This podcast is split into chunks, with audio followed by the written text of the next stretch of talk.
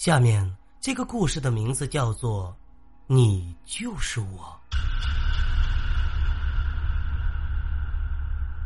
女孩自信满满的看着镜子里的自己，嘴角上扬，对着镜子说道：“这就是我要的生活。”她看了看身边的一具女尸，毫无表情，用一个黑色的塑料袋装好，趁着夜深人静，便找了一个坟地埋起来。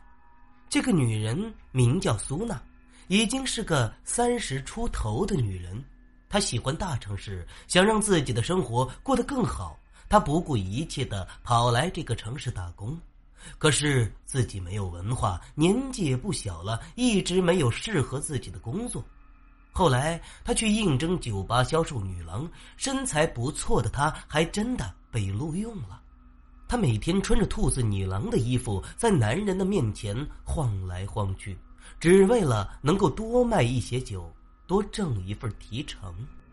只是自己努力了一年，除去房租与各种开销，自己攒下来的钱真是寥寥无几。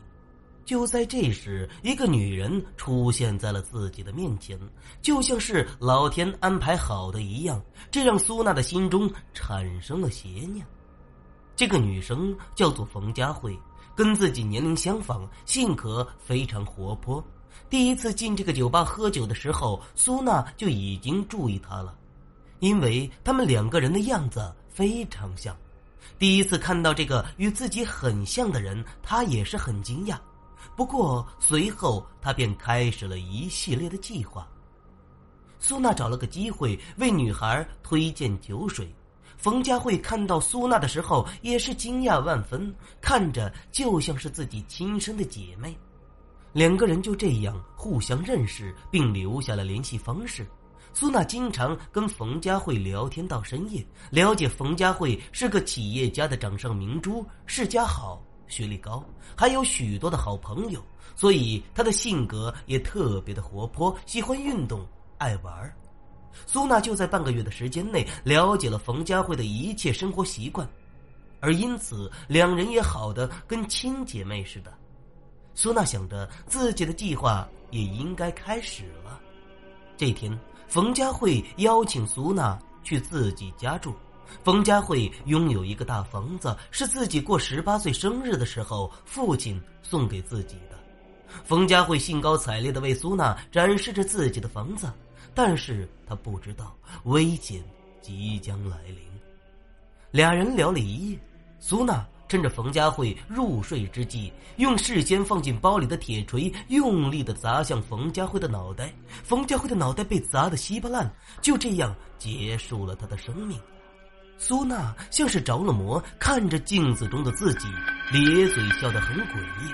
她处理着冯佳慧的尸体，接着把自己的头发剪短了。看着冯佳慧床头的照片，嘴里激动的说道：“我们简直一模一样，这就是我想要的生活。”他想替她生活，他想要冯佳慧的人生。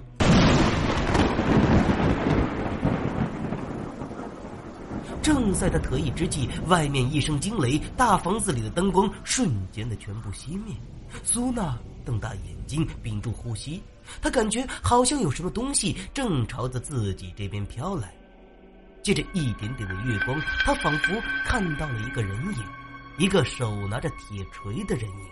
影子的形状很奇怪，他的头居然是凹进去的。不，不可能！苏娜有些吃惊，这身影很像冯佳慧。可是他刚刚已经将冯佳慧杀死了，他怎么可能又复活了呢？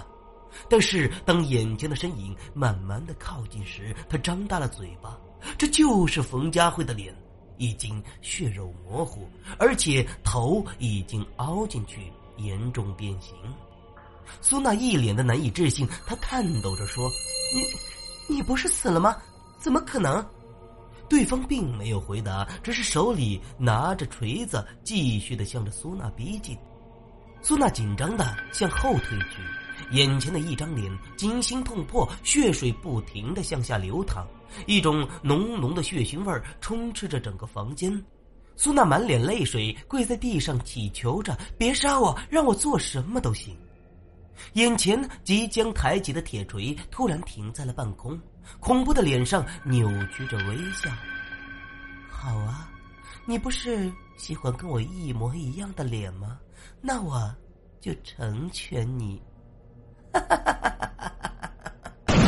瞬间，铁锤抬起，又是一道惊雷闪现，苏娜。失去了意识，躺在了血泊中。当苏娜再次醒来的时候，她发现自己还活着，十分的窃喜。可是自己脸上却是疼痛难忍，而且血腥味很重。他急忙的跑进浴室，看向镜中，一张脸有一半是凹进去的，整个人变得奇丑无比，不能直视。苏娜惊叫着，想着自己一定是在做梦，用力的甩着头，用水龙头冲洗着自己的脸。